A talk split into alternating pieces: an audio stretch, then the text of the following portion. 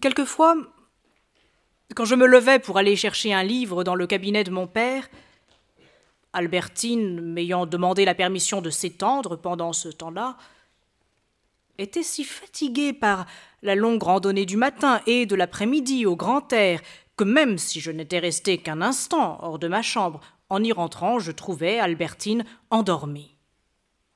Et ne la réveillais pas. Étendue de la tête aux pieds sur mon lit, dans une attitude d'un naturel qu'on aurait pu inventer, je lui trouvais l'air d'une longue tige en fleurs qu'on aurait disposée là. Et c'était ainsi, en effet, le pouvoir de rêver, que je n'avais qu'en son absence, je le retrouvais à ces instants auprès d'elle, comme si en dormant elle était devenue une plante. Par là, son sommeil réalisait dans une certaine mesure la possibilité de l'amour. Seul, je ne pouvais que penser à elle, mais elle me manquait, je ne la possédais pas. Présente, je lui parlais, mais était trop absent de moi-même pour pouvoir penser quand elle dormait. Je n'avais plus à parler. Je savais que je n'étais plus regardé par elle, je n'avais plus besoin de vivre à la surface de moi-même.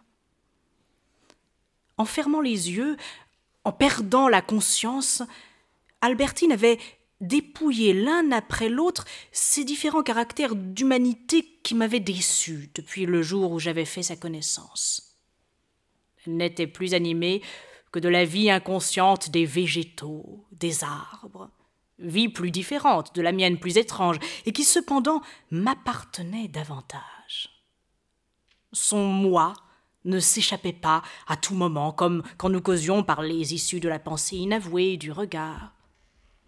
Elle avait rappelé à soi tout ce qui, d'elle, était en dehors. Elle s'était réfugiée, enclose, résumée dans son corps. En la tenant sous mon regard, dans mes mains, j'avais cette impression de la posséder toute entière, que je n'avais pas quand elle était réveillée. Sa vie m'était soumise, exhalait vers moi son léger souffle. J'écoutais cette murmurante émanation mystérieuse, douce comme un zéphyr marin, féerique comme ce clair de lune qu'était son sommeil. Tant qu'il persistait, je pouvais rêver à elle, et pourtant la regarder, et quand ce sommeil devenait plus profond, la toucher, l'embrasser. Ce que j'éprouvais alors, c'était un amour devant quelque chose d'aussi pur, d'aussi immatériel, d'aussi mystérieux que si j'avais été devant les créatures inanimées que sont les beautés de la nature. Et en effet, dès qu'elle dormait un peu profondément, elle cessait d'être seulement la plante qu'elle avait été. Son sommeil au bord duquel je rêvais avec une fraîche volupté dont je ne me fusse jamais lassé et que j'eusse pu goûter indéfiniment. C'était pour moi tout un paysage.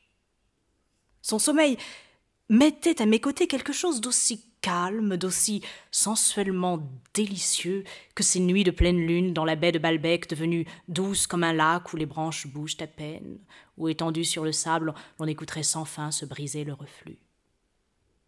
En entrant dans la chambre, j'étais resté debout sur le seuil, n'osant pas faire de bruit, et je n'entendais pas d'autre que celui de son haleine venant expirer sur ses lèvres, à intervalles intermittents et réguliers, comme un reflux, mais plus assoupi et plus doux et au moment où mon oreille recueillait ce bruit divin, il me semblait que c'était condensé en lui toute la personne, toute la vie de la charmante captive étendue là sous mes yeux. Des voitures passaient bruyamment dans la rue. Son front restait aussi immobile, aussi pur, son souffle aussi léger, réduit à la simple expiration de l'air nécessaire. Puis voyant que son sommeil ne serait pas troublé, je m'avançai, prudemment, je m'asseyais sur la chaise qui était à côté du lit, puis sur le lit lui-même. Sa respiration, peu à peu plus profonde maintenant, soulevait régulièrement sa poitrine et, par-dessus elle, ses mains croisées, ses perles, déplacées d'une manière différente par le même mouvement, comme ces barques, ces chaînes d'amarre que fait osciller le mouvement du flot. Alors, sentant que son sommeil était dans son plein, et que je ne me heurterais pas à des écueils de conscience recouverts maintenant par la pleine mer du sommeil profond. Délibérément, je sautais sans bruit sur le lit. Je me couchais au long d'elle, je prenais sa taille d'un de mes bras, je posais mes lèvres sur sa joue et sur son cœur, puis sur toutes les parties de son corps posait ma seule main restée libre et qui était soulevée aussi comme les perles par la respiration d'Albertine.